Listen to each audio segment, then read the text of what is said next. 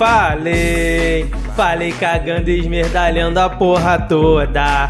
E se cai bomba na Ucrânia que se foda. Porque eu vou assediar na fila. E do privado vai vazar que eu falei. Falei cagando e esmerdalhando a porra toda. E se cai bomba na Ucrânia que se foda. Porque eu vou assediar na fila. E do privado vai vazar. Que eu falei galudo no meio do absurdo. Pra ucranizar atos de blonde eu tenho dom. Adoro uma mentira e o molotov pira. Meu Instagram desencadeia megaton.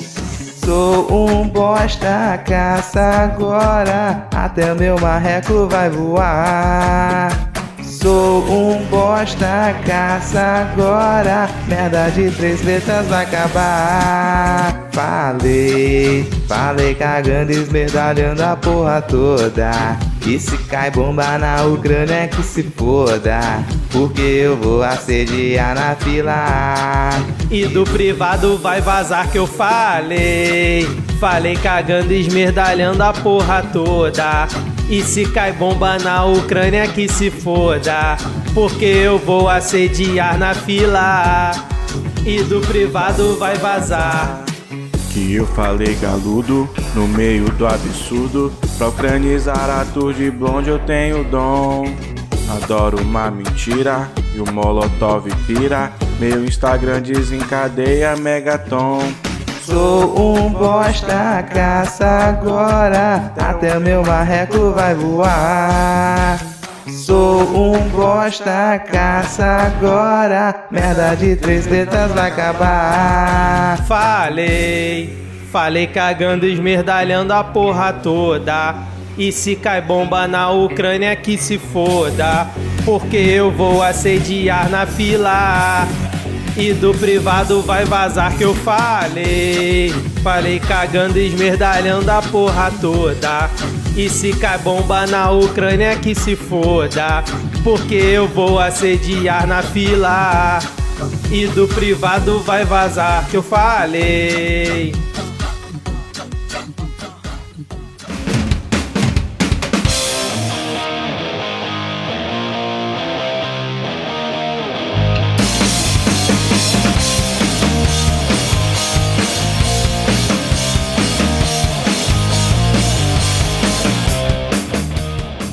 Cidadão e cidadã! Tudo bem? Eu sou Vitor Souza falando diretamente do dia 9 de março de 2022 e está começando mais um episódio do Midcast Política no ano mais importante da nossa jovem democracia. Aqui nós debatemos os fatos que ocorreram na última semana e que influenciam no cenário da política nacional com muita informação, pistolagem e bom humor no desespero do possível. E hoje aqui comigo temos, diretamente da cidade que tem 343 mil habitantes segundo o IBGE em 2020, Ad Ferrer. Tudo bem, Ad? E aí, galera? Tudo certo? Falando aqui direto do, das bolas do universo, da das bolas do Brasil, cidade, grande cidade de Pelotas. E seguindo aqui a nossa apresentação, temos ele diretamente da cidade que tem uma população em- por volta de 2 milhões 255 mil pessoas, também segundo dados do IBGE. Diego Esquinelo. Tudo bem, Diego? Tudo bem em algum lugar, cara. No Brasil eu acho que não, mas eu acho que em algum lugar do mundo deve estar tudo bem. Eu torço pra isso, né? Topograficamente. Mas é, é- eu acho que deve ter crescido bastante.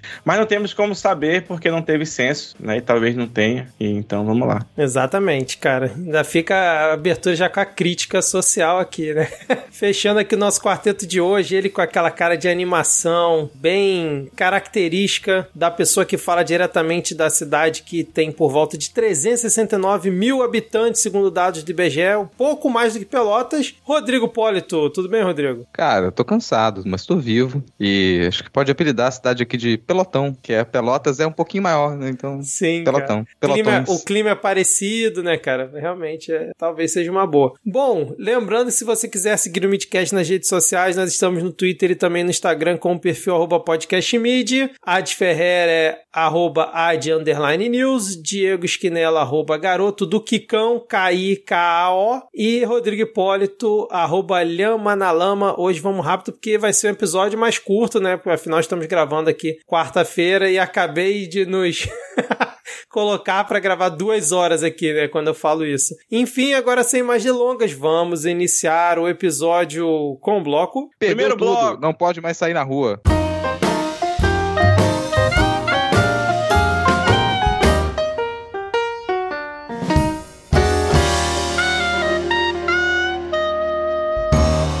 Vamos começar esse nosso episódio com uma não notícia ou uma notícia falsa, dependendo do seu ângulo de vista, né? Dependendo do seu prisma, pois foi a, a notícia que pois Chocou foi, o Brasil. é, pois foi a informação, né, que teria acabado o casamento de Michel e Marcela Temer, né? Aquela notícia que, como eu falei, era uma mentira, pois depois o Michel Temer desmentiu falando que não tinha nada disso, mas chegaram a comentar que Michel Temer estava desolado. Ela teria saído da casa em que eles moram em São Paulo com o filho Michelzinho e deixado uma carta com suas explicações e essa fanfic continua morando em nossos corações, né? Foram momentos de tensão pro Noblar. né? Ele ficou realmente, pensou agora, chegou a minha vez, só não sei com quem, se com o Michel ou com a Marcela, isso também pouco importa, a gente não tem nenhum tipo de preconceito, mas na minha cabeça, no meu coração, essa fanfic termina com ela tirando a Michelle Bolsonaro dos braços do mal, golpeando os ex-maridos, ambos os dois capetas, e assim transformando este Brasil liderado por duas sapatões.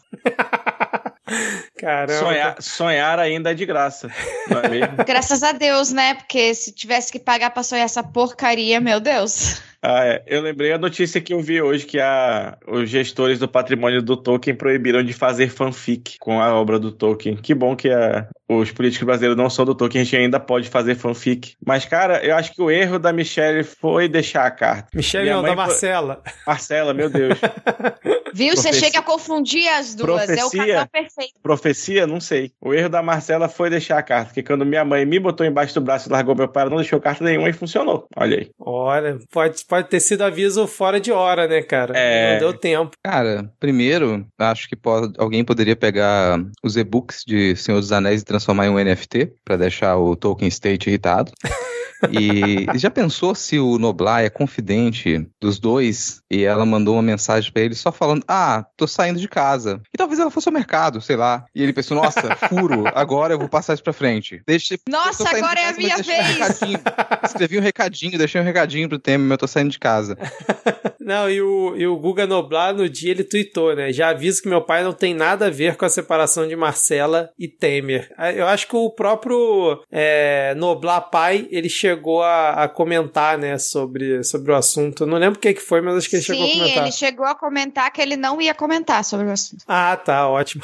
Perfeito, então. Ah, é bom. Então, depois dessa não notícia, começamos aqui o, o episódio bem, né, cara, Pra dar uma, uma aliviada, porque essa semana foi mais uma semana complicada, né? E falando em vida complicada, Jair Bolsonaro, o nosso fungo presidencial, já tá batendo recorde, né? Porque cada semana é um inquérito novo que aquela instituição de duas letras, a PF, ela abre um inquérito contra ele. Então, mais uma vez, né, no último, na última semana, a Polícia Federal abriu um inquérito para investigar as declarações de Jair Bolsonaro naquela live em que ele associou né, as vacinas contra a Covid-19 ao vírus da AIDS após é, esse inquérito, né, foi aberto após uma determinação do Supremo Tribunal Federal para investigar essa- essas afirmações feitas por ele né, no inquérito é, do Alexandre de Moraes que O Xandão. Xandão, exatamente, que abriu por propagação de notícias fraudulentas. Aí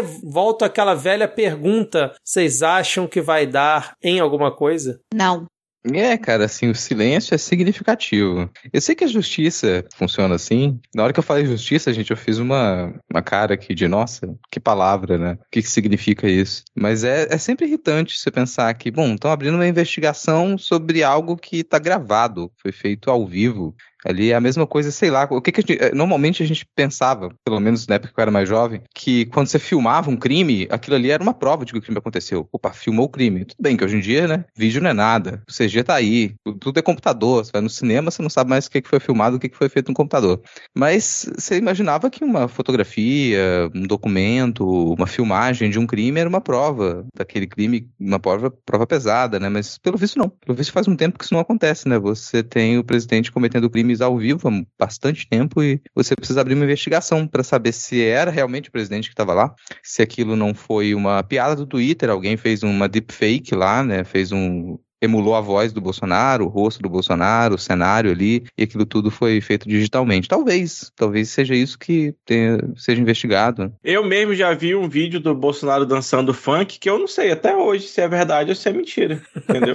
hoje em dia a, a, a pós-verdade tá assim. Mas eu fiquei pensando, quando o Vitor falava né, de mais um inquérito, eu fiquei pensando, se a gente tivesse um PGR, quantos inquéritos mais será que teriam sido abertos? Só teria sido aberto um, que destituiria o presidente do cargo. Olha aí. O primeiro lá em 2019, a gente não teria passado nem por tudo isso que a gente passou, na, com toda em, certeza. Em 2018, ainda, na, na, rachadinha começou em novembro de 2018. A história da não, rachadinha. o menino não ia conseguir. Se a gente tivesse realmente uma justiça que funcionasse no Brasil, ele não ia conseguir fazer nem campanha. É, se, se fosse Janot, bastava uma flecha, né, cara? Não precisava nem de muito bambu. E, e a, a gente nunca pensou que ia ter saudades da nossa, fa faltou, falhou o nome dela. A que veio antes do Aras. Sim, eu lembro do rosto dela.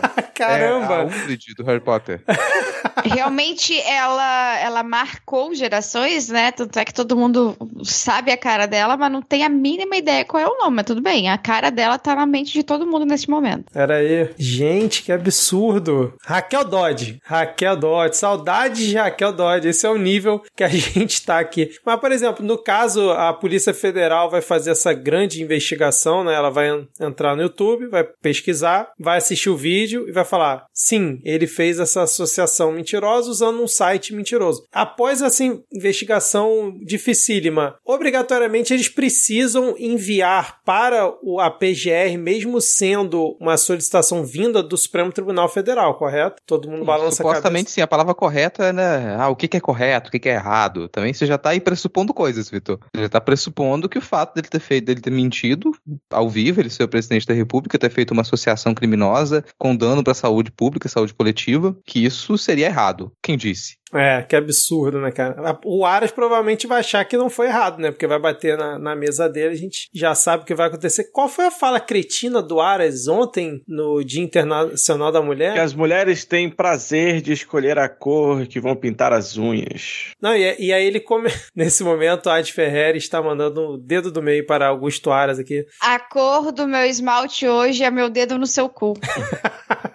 não, e ele ainda começou falando, né? Hoje é o Dia Internacional da Mulher e também dos homens. E aí foi se enrolando. Nossa, cara, foi, foi, a, foi a trinca, né? Bolsonaro, Aras e o, o Milton Ribeiro lá também, o, o ministro da Educação também falando um monte de, de abobrinha ontem. Puta que pariu. Vocês querem comentar alguma coisa sobre essas declarações deles ou podemos seguir aqui pro próximo tópico? Vamos seguir Estômago porque fraco. o comentário que eu ia fazer é muito ruim. Estômago fraco de Adi Ferrer. É, não, até, cara, Ad é não binário, mas já também é extenso aqui a, a declaração, né, de que Ad tá praticamente integrada à sociedade. Isso, exatamente. Parabéns, Ad. Pra quem não pegou a Obrigada. referência, essa foi a fala do Bolsonaro ontem, dizendo que as mulheres estão praticamente integradas à sociedade hoje em dia. Tal qual o índio que já é quase um- uma pessoa normal. É isso, quase um ser humano, né, cara? Quase um ser humano normal. É, exatamente. Bom, a gente tava falando aqui de Polícia Federal e adivinha só, né? A gente comentou semana passada que o Bolsonaro tinha trocado o diretor da Polícia Federal e o que que o novo diretor da Polícia Federal fez, assim como todos os outros que o antecederam, trocou o comando de um setor que investigava o Bolsonaro. Olha só que coincidência, né, cara? A Diretoria de Combate ao Crime Organizado e à Corrupção da Polícia Federal passará por mudança mais uma vez e terá um novo delegado responsável, o quarto desde o início do governo Bolsonaro, né? E uma das investigações que corre lá é que ele teria interferido justamente no comando da Polícia Federal para proteger seus parentes, né? Que foi na, naquela reunião, que depois o Moro acabou saindo é, do governo. E aí o Randolph Randolph Rodrigues, na esteira disso, fez um pedido, né, encaminhou um pedido ao Supremo Tribunal Federal para que sejam proibidas essas trocas em diretorias da Polícia Federal. E aí entra, a gente entra novamente naquela questão de, de estar sempre tendo que recorrer à justiça, no caso ao Supremo Tribunal Federal, para tentar limitar mais um arroba aí do Bolsonaro. Lembrando que a gente já teve no passado o Ramagem sendo impedido de assumir a Polícia Federal, né, através também de uma ação do, do Supremo. Como é que vocês viram isso? Algum comentário? É, Eu acho que pô, vocês são muito maldosos. O presidente ele tá sempre em busca da melhora, da melhoria, da perfeição. Então, se ele bota um, um diretor da PF lá que não dá seguimento ao, ao inquérito dele, ele troca e bota outro que, que vai tentar dar seguimento ao inquérito e até agora ele não achou nenhum diretor que consiga levar a cabo esse trabalho. Então, na verdade, se você for analisar, o problema é do serviço público, entendeu? Que não tem um delegado competente na PF para ser para levar esse inquérito aí até o final. E o presidente está tentando, note. Tá. Hein, talvez se o Bananinha não tivesse entrado para a política e seguido carreira na Polícia Federal, teríamos finalmente aí um delegado apto para essa função, né, cara? Olha aí. Tá dizendo aqui, ó, na área da corrupção, a Polícia Federal registrou uma queda brusca de prisões no âmbito de operações nos últimos meses. O jornal Folha de São Paulo revelou que em 2021 foram registradas 164 prisões nessa área, uma redução de 60% em relação às 411 efetuadas ao longo de 2020, mostrando que o governo Bolsonaro não tem corrupção, né, cara? Tanto não tem corrupção como acabou com a mamata e tudo de ruim no país que reduz em 60% o número de prisões por corrupção, cara. Grande, mais um grande feito do governo Jair Bolsonaro. Cara, uma pessoa que simplesmente por respirar o mesmo ar que Vladimir Putin conseguiu adiar a guerra, o que, que ele não é capaz de fazer, né? Somente dele estar ali sentado na cadeira, ele já impediu um monte de gente de cometer crimes. Além um de grande herói, um mito de verdade. Além de fazer um ministério técnico, né, cara? E aí eu sempre lembro da vinheta do Medo e Delírio nesse momento. Rodrigo, algum comentário? Cara, sobre isso não. Sobre isso não. A única coisa que passava pela minha cabeça é que se o Bolsonaro resolvesse criar uma, uma polícia política de verdade, né, ali, instituir, assim como você tinha na, na Alemanha a SS, a dele talvez fosse Batalhão Bolsonaro, BB. A gente ia chamar a polícia política dele de BB. BB ataca novamente. Nossa. Cuidado com o bebê. Isso ia Nossa ser engraçado. Outra coisa que eu tava prestando atenção, não tem nada a ver com isso aqui, mas não tá na pauta, então fica quase como um breaking news. Diego, toda a bancada do Amazonas votou a favor do PL 191, PL da mineração em terras indígenas, que foi aprovado pelo Lira agora com urgência. Assim, Puta então que não foi, pariu. apro- não foi aprovado ainda, né? Foi aprovada a urgência. A Ah, tá. urgência. Mas o Lira prometeu criar um, um grupo de trabalho de 30 dias para avaliar o texto da proposta. Assim, ele prometeu, né? Então a gente confia no Lira. É que, na verdade, os deputados aqui do Amazonas, eles estão sempre comprometidos com a, a legalidade, né? Então, se o, o garimpo hoje está destruindo o Rio Madeira, está envenenando o povo indígena de forma ilegal, é importante para eles que isso seja feito de forma legal a partir de agora, entendeu? Nada melhor do que destruição legalizada, né, cara? Exato. Como é que você acaba com... A gente já até falou aqui, né? Que o método para acabar com o crime é tornar tudo legal. Que é o approach que esse governo está tomando, que inclusive é um approach que tem diminuído a criminalidade. Menos a maconha. A maconha não. A maconha não pode o ser aborto legalizada. também não. Pois é, então nem todo, nem todo crime. Mas falando em Tem legalidade. limite, né, gente? Tem prioridade, tem urgência. Pô, matar indígena é muito mais urgente do que não prender pessoas negras, entendeu? É uma fixação, né, cara? A fixação do, do Bolsonaro com as indígenas. É, o complemento a isso que não tá na pauta aqui é que a desculpa agora era que, nossa, o Brasil ele perdeu o contrato de fertilizantes, então a gente precisava investir mais na exploração de potássio. Sim. que é um dos itens importantes aí. Então você precisava urgentemente legalizar a exploração do potássio em terras indígenas, sendo que aproximadamente 1% das reservas de potássio do Brasil estão em terras indígenas. O restante está espalhado pelo resto do país, inclusive em áreas que já foram aprovadas para mineração, mas que não são exploradas, né? É legal. Isso parece uma coisa muito bacana, muito legal. Mas como eu inseri um ponto na pauta agora, desculpa, Vitor, eu já vou usar a palavra legal para puxar um gancho para uma medida muito legal do Rio de Janeiro, porque aparentemente a pandemia acabou no Rio, que isso é legal para todo mundo, todo mundo se sente bem. É, exatamente, Rodrigo, exatamente. Pois agora no Rio de Janeiro é, não é mais necessário o uso obrigatório de máscaras em ambientes fechados, né? Já não é era mais é, obrigatório o uso em ambiente aberto já há um bom tempo. E agora tá tudo liberado, cara. Passaporte vacinal, ele vai ser suspenso muito em breve, né? Porque, segundo o Eduardo Paes, quando 70% da população for,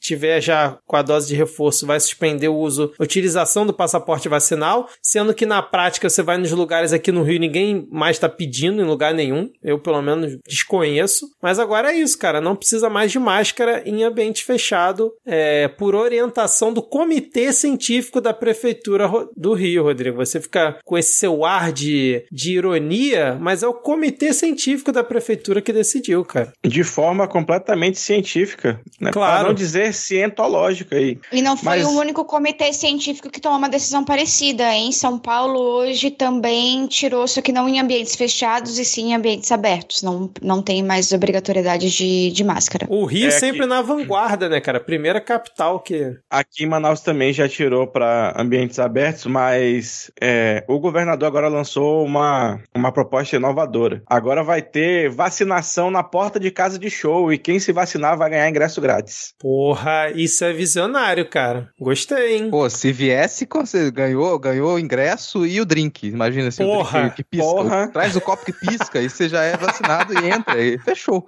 Isso aí seria uma medida realmente efetiva. Sabe, tem muita coisa que me irrita nesse negócio de acabar com as máscaras, assim, de falar, ah, tá liberado, não pode mais usar máscara. Primeiro que já é bem complicado de você convencer as pessoas a usarem. A maioria já usa de forma errada mesmo. Então a gente teve, continua a ter muito problema com isso, né? A gente nunca teve uma, uma política muito nítida para as pessoas entenderem como que se usa máscara e por que que se precisava usar. Além disso, você pensa, pô, máscara, tem, depois de um tempo as pessoas elas assimilaram pelo menos a ideia de que você usa máscara por aí e é isso, tá tudo bem. Ah, ninguém explodiu por colocar uma máscara, tá ok. Ah, a pandemia começou a ser controlada, o que parece uma mentira, já que a gente está com mais de 400 mortes diárias, então não tem nada controlado realmente, mas está diminuindo. Para que fazer divulgação de que não precisa mais usar? Para que incentivar as pessoas a não usarem? Usar máscara vai ser positivo de qualquer maneira. Honestamente, o ser humano nem deveria ter aglomeração em cidades com 2 milhões de habitantes, tipo a cidade do Diego, senão é muita gente num espaço muito pequeno. Essa quantidade de gente é sério, você vai propagar doença querendo ou não, cara. Não, dá, não funciona tanta gente aglomerada desse jeito assim. Sem contar o bafo, entendeu? Pois é. Ó, com máscara você ia precaver a disseminação de várias viroses. Sim. Se as pessoas estão usando total. máscara, tudo bem. E, bom, ninguém se incomoda de usar, de usar roupa, sacou? Você usa roupa. Ah, é desconfortável no calor? Mas tu usa roupa. Tu vai sair de casa, tu vai usar roupa. Não fala, nossa, abole logo o uso de roupa. Adoraria, mas não dá, porque o mundo também é sujo. Eu não quero pegar um ônibus e, e tá pelado no ônibus e sentar na casa. Tá sujo. Então tá com máscara, cara. É um negócio que já dava pra ter assimilado. E, ah, não precisa mais agora, porque controlou a pandemia, os especialistas, o comitê científico acha que não é tanto risco, tudo bem, você calado. Calado. Deixa as pessoas usando máscara dentro do ônibus, deixa as pessoas usando máscara em ambiente fechado. Elas estão se protegendo de qualquer maneira, assim. A gente não conseguiu chegar a uma, uma percentagem tão absurda de vacinação e com dose de reforço ainda para poder ter esse tipo de comportamento. Não teria por que incentivar o não uso de máscara. E aí, o segundo ponto que me incomoda é que isso é um uso nitidamente eleitoreiro para falar: ó, oh, aqui nós controlamos muito bem a pandemia na cidade do Rio de Janeiro, controlamos tão bem que eu vou exibir isso no mundo inteiro falar que não precisa mais usar máscara aqui, seguindo os exemplos de diversos outros países e diversas outras metrópoles pelo mundo. Que a primeira coisa que fizeram quando falou, ah, conseguimos vacinar as pessoas, é parem de usar máscara. Porque a máscara meio que começa a se tornar aí um símbolo do atraso, de quem não conseguiu controlar, quando não deveria, deveria ser um símbolo de proteção, de quem está preocupado com a própria saúde. A máscara te protege de muita coisa, não só do coronavírus. Mas não, essa, a gente não conseguiu transformar a máscara num símbolo de proteção, e quando as pessoas pelo menos assimilaram a ideia, você começa a controlar a pandemia em algumas regiões e usa a máscara como um símbolo negativo. Isso é péssimo, cara, é péssimo, porque a gente provavelmente vai precisar disso em outros momentos, estabelecer política para isso em outros momentos. Essa foi uma, uma pandemia pandemia global, mas a gente tem diversas outras epidemias localizadas também que elas poderiam muito bem ser controladas com o uso da máscara. Pô, pensa a quantidade de gripes diferentes que a gente tem propagando aqui e ali pelo mundo. É aquela clássica cena da pessoa jogando a máscara assim, né? Que é o que você falou do, do símbolo. Mas, tipo, quem nunca no trabalho, né? Ou, sei lá, numa reunião familiar, tinha um tossindo, um espirrando, antes da pandemia, né? Uma semana depois tava todo mundo ali do ambiente de trabalho, da família, também tossindo, espirrando, é essa questão. Mas, ô Rodrigo, você, cara, tá sendo muito, muito severo com a, com a cidade do Rio de Janeiro. Por quê? Em alguns casos, eles ainda continuam recomendando o uso de máscaras. E aí eu vou ler os casos para você aqui, ó. Pessoas imunossuprimidas, beleza? Pessoas com comorbidades graves, beleza? Pessoas com sintomas respiratórios, que claramente Ora, aqui. ora. Não, claramente aqui no Rio de Janeiro, os, os cariocas agora têm incorporar essa cultura depois de dois anos de pandemia de utilizar máscara quando Só tá... me tira uma dúvida, Vitor. Sintoma respiratório é tipo sintoma de que tá respirando? Então é... Isso é um sintoma respiratório? Ai, ai. Mas agora a cereja do bolo das recomendações. As pessoas que ainda não se vacinaram, continua a recomendação para você utilizar a máscara, porque obviamente são pessoas muito conscientes que ainda não se vacinaram e claramente vão continuar usando máscaras, sem dúvida nenhuma. Né? Inclusive, elas nunca tiraram a máscara, porque elas sabem do risco que estão correndo, tanto para si quanto de infectar os outros, né? Realmente.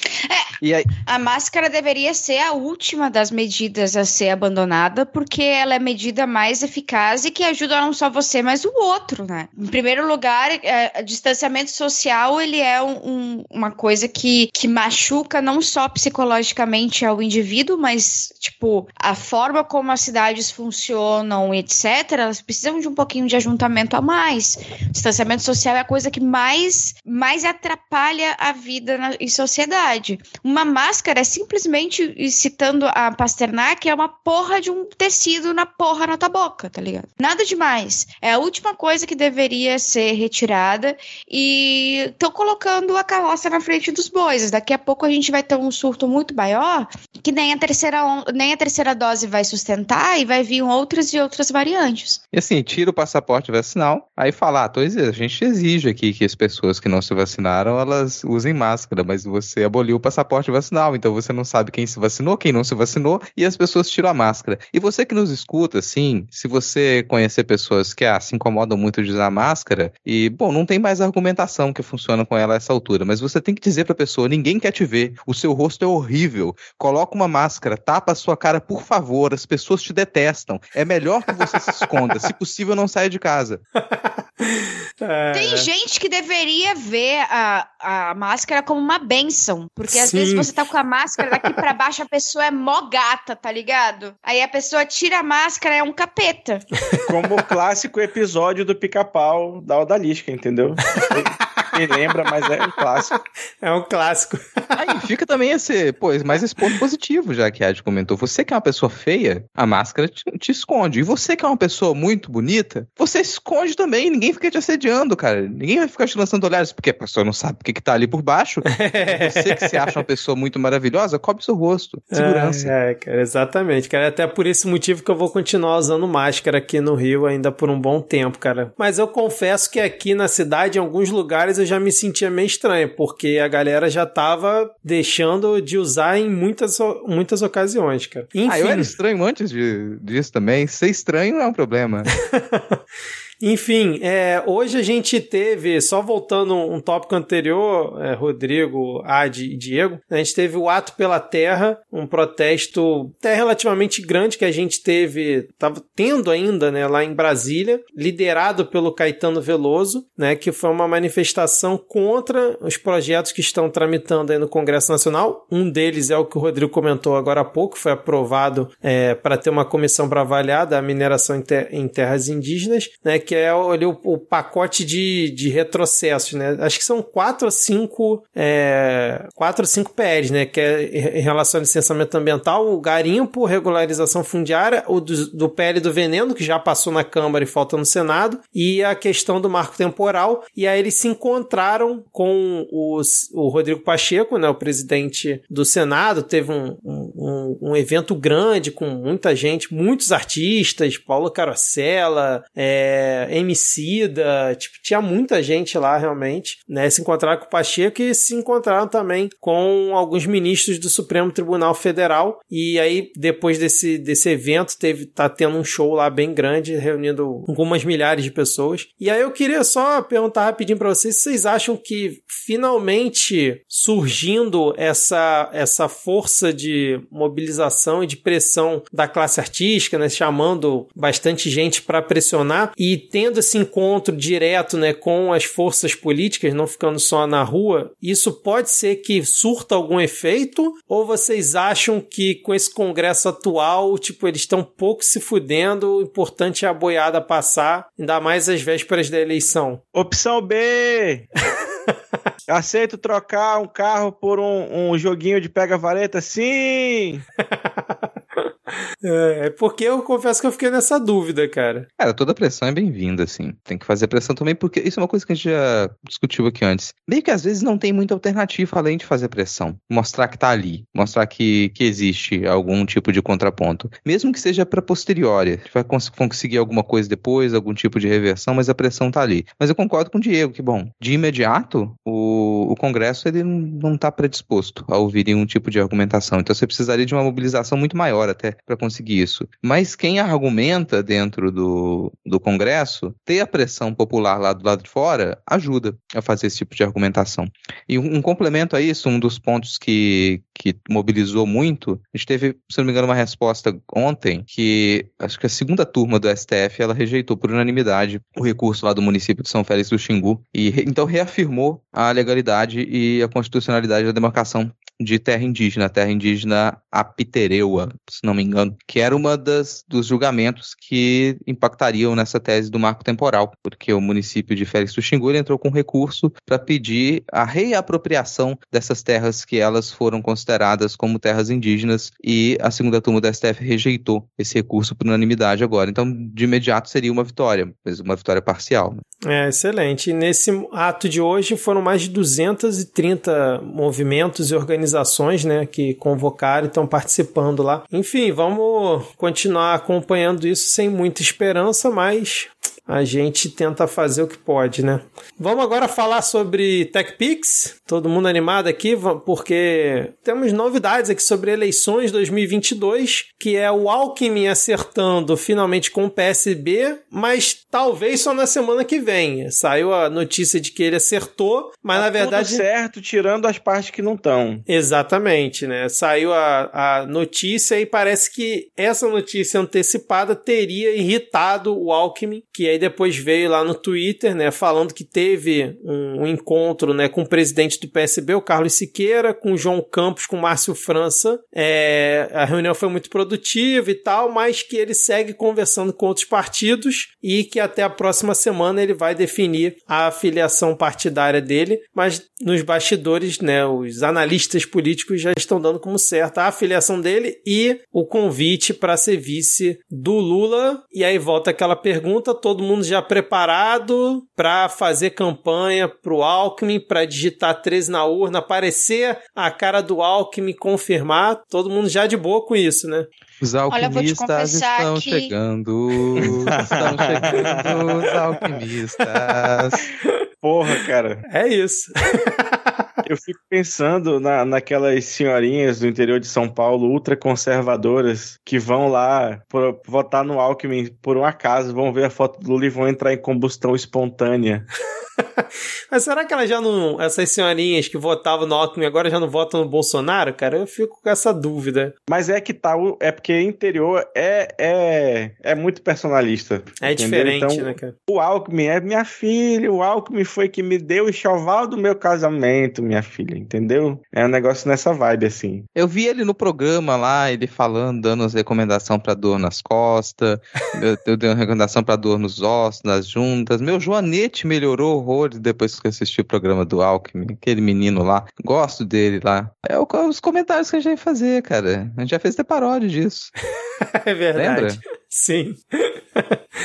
Bom, e ainda falando sobre PSB, saiu agora há pouco uma decisão de que o PSB está fora dessa negociação para construção de uma federação partidária e por enquanto tem só PT, PCdoB e PV e o PSB vai ficando de fora dessa federação. Foi comunicado agora há pouco, um pouco antes da gente gravar aqui o começar a gravar o episódio, inclusive estavam os presidentes dos quatro partidos reunidos, né? Mais uma situação pra gente ficar Cara, e acompanhando. aí, eu acho que vai chegar assim em 2025 e eu ainda não vou ter parado pra ler a porra dessa lei pra entender o que, que é uma, Que uma é federação e se pode ou não coligar, porque eu tô com uma preguiça gigantesca de fazer isso. Mas um dia eu leio, eu prometo. Mas até então não sei se ainda pode coligação, se não pode, porque tem partido aqui falando em coligar, mas aí nacionalmente esses partidos não vão federar, eu não sei. É, na Porra, verdade, a coligação ela não pode, né? Mas a federação basicamente é a coligação, só que te amarra por quatro anos. né? Bem resumidamente é isso, né, cara? Pois É porque tem essa, né? Que tá, a federação vai ser PT, PCdoB e PV, e aqui tem, tipo, PCdoB e PSOL planejando lançar uma chapa coletiva mista dos dois partidos, entendeu? Como? Não sei. É uma boa pergunta. Eu tô achando que no fim das contas essas federações vão tudo subir no telhado, cara, mas vamos ver como é que vai ser. Bom, seguindo aqui ainda falando sobre eleições, mais ou menos sobre eleições, pois o Bolsonaro ontem, né, em um encontro que reuniu dezenas de pastores evangélicos no Palácio da Alvorada, né, tava ali também Damares e tudo mais, ele disse para esses líderes evangélicos que dirige o país, abre aspas, para o lado que eles desejarem.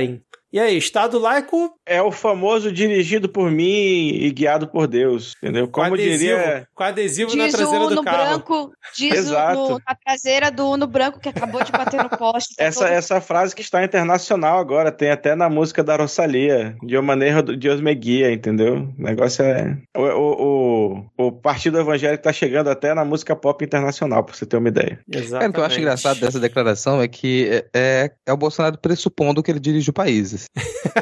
E não é, não é. Claro que você tem todos os grupos de interesse que eles apoiaram a eleição do Bolsonaro, fizeram com que isso acontecesse, esses grupos dirigem o país. Mas não é personalmente o Bolsonaro que faz, que faz isso. Tanto que a gente, a gente foi elencar mu- muitas das decisões que elas seriam decisões dele, e pra ele elas não vingam. Ou quando ele consegue fazer aquilo dá errado, tipo viagem pra, pra Rússia. Ter- termina dando errado, assim, só fragiliza ele. Então não é ele que, que dirige, mas ele é o porta-voz em alguns momentos desses grupos de interesse que fizeram que ele chegasse ao poder. Mas isso é uma declaração eleitoreira também, né? Porque é o, o- os grupos evangélicos, eles são os grupos em disputa maior nesse momento. Então você percebe o PT e outros partidos maiores, eles têm apresentado propostas para se aproximar dos grupos evangélicos. Então é, é um- um- uma série de grupos que eles são o foco dessas candidaturas agora. Isso é mais uma declaração eleitoreira. Exatamente, cara, concordo com vocês. Só para deixar registrado que Silas Malafaia estava nesse encontro ali, risonho e muito animado. É, próximo tópico aqui, eu confesso que eu não assisti, mas eu acredito que vocês tenham visto algo a respeito, que é o Lula Verso. Finalmente, finalmente eu vou poder elogiar a comunicação do ex-presidente Lula. Olha, inacreditável, assim, demorou, demorou, mas veio. Finalmente uma campanha de comunicação com vídeos bons, com grupo no WhatsApp, grupo no Telegram. Eu acho que vai penar um pouquinho para crescer, porque agora que a gente está entrando no terreno da extrema direita, né? E a extrema direita já está indo para outros terrenos, já está explorando outros ares e a gente está recém chegando nesse. Mas eu acredito que é esse o caminho, assim. Se a assessoria também perceber que ele precisa ir, ele precisa estar presente em podcasts independentes e menores, né? Não precisa ser só os, não é só os podcasts grandes, são os podcasts menores também que também uh, causam uma proximidade muito maior com o eleitorado. Talvez assim eu me sinta mais tranquila com essa eleição, porque apesar dos pesares eu não estou tranquila vendo a comunicação do jeito que estava. Principalmente podcasts aí com 10 ouvintes ou, ou menos, né? Com a ressalva aqui de que a gente só aceita a participação do Lula aqui no Midcast, porque agora não. Antes a gente estava convidando, ah, vem. Agora tem, tem termos, porque a gente só aceita antes de oficializar a candidatura. Porque depois que oficializar a candidatura, se ele vier, a gente vai ter que chamar todo mundo. Isso é muito risco, cara. E assim, tem aqueles que não vão aceitar, nitidamente não vão aceitar, mas tem os que vão. E, e eu não. Ninguém aqui tá com disposição pra gravar duas horas com o Sérgio Moro. Ninguém aqui tá com disposição pra gravar duas horas com o André Janones. Isso Não, que eu ia falar, vem- mais vem na frente logo. aqui na pauta tem um cara que estão querendo forçar, mas tá foda. Eu acho que o Lula pode vir aqui, tipo, na semana que vem já, antes de começar o período eleitoral, que aí a gente não precisa ter esse. esse... eu- Porque eu também não fico duas horas gravando com o Sérgio Moro, mas nem fodendo, meu amigo. Faça isso por nós, presidente Lula. Cara, como assim vocês não ficariam duas horas gravando Sérgio Moro tendo A oportunidade, gente vai dormir, porra. tendo a oportunidade de jogar as coisas todas na cara dele? Como assim, cara? Amigo, pra fazer isso, você vai ter que gravar às 6 horas da manhã pra ter a garantia que eu não vá cair de sono no meio da gravação e vai ter que dizer, não, galera, foi mal aqui, mas deu um revertério no estômago, tô com uma caganeira, vou ter que sair da gravação. Pô, não quero fazer esse tipo de coisa, entendeu? Ainda mais desse, depois desse grande sucesso aí que foi o Demorou Podcast, cara, no- no seu episódio de Vitor, estreia. pensa que se a gente gravasse um episódio com o Moro, você teria que editar. Então você ficaria duas horas ouvindo a voz dele e depois não Puta sei quantas horas editando aquilo. Sim. Ah, tá, vendo? acabou. A ideia é aí.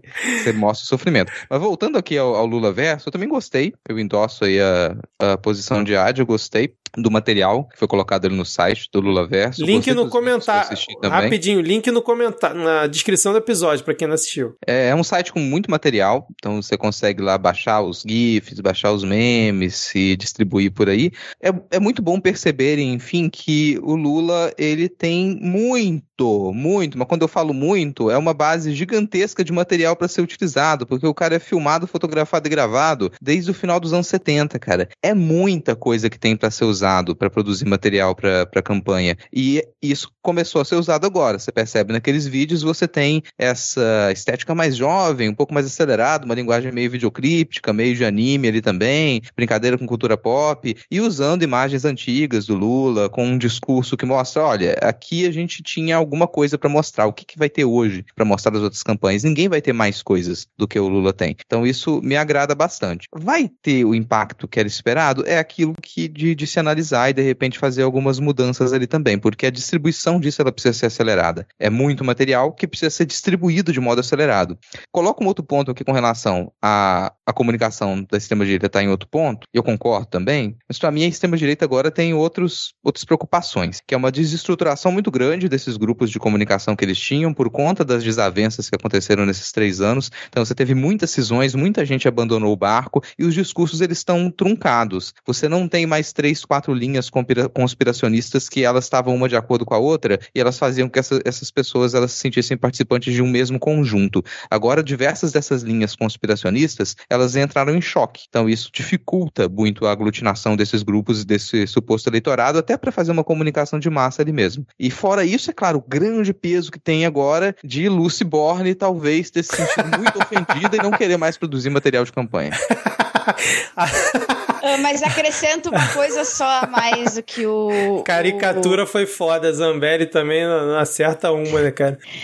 Ah, do que o, o Rodrigo falou, ah, acrescentar também a guerra nessa situação, porque a pandemia foi um momento de cisão na extrema-direita, mas não tão forte quanto essa guerra, porque a gente vê aí ultranacionalistas de direita na, dentro do exército ucraniano e a gente vê um, um lado ortodoxo ultranacionalista de direita pelo lado russo. Então, isso acabou que o brasileiro, como está longe desse conflito diretamente, e ele acaba não, não precisando, não tendo aquela pressão de uma direção só para seguir uma direção só, a gente acaba tendo uma movimentação do, da extrema-direita para ambos os lados, né? Então, eu acho que esse é um momento também muito definitivo para a extrema-direita mundial, principalmente brasileira, que já estava perdida sem o Olavo de Carvalho e agora sem, sem o seu guru, sem Donald Trump, sem muita perspectiva e ainda com uma guerra em que o, o seu próprio lado está na base da própria guerra, né? E está se autodestruindo, está, estão se destruindo uns aos outros, eu acho que tá sendo uma, vai ser uma movimentação interessante para a gente ver como é que essa, essa eleição vai refletir essa desestruturação da extrema-direita nos últimos dias. Nos últimos dias, não é nem questão de últimos meses, é últimos dias. Escolha o seu sabor preferido de nazismo. Temos nazismo com morango, com baunilha, com chocolate e de tamarindo que tem gosto de limão. Eu, eu confesso, eu até comentar sobre esse assunto, mas eu vou embarcar no otimismo de vocês aí sobre essa derrocada da extrema-direita, cara. Eu vou. Tô, tô com vocês nesse pensamento aí. Mas, é, rapidinho aqui, só para fechar então esse nosso bloco, eu fui procurar coisas sobre o Ciro Gomes, porque não tinha aqui na pauta. É um absurdo, gente tá falando de todos os candidatos, tem que falar de Ciro Gomes, óbvio. E aí eu cheguei aqui num tweet dele hoje, muito relevante, que ele diz assim, ó. Mais uma vez ficamos em primeiro lugar na pesquisa da Tora Beach sobre comentários positivos nas redes sociais. Obrigado a mim. e agora estou rindo por conta da, da reação dos meus amigos de bancada aqui. Obrigado minha querida turma boa e a todos que chegaram nas últimas semanas interessados em conhecer e debater nosso projeto para o Brasil.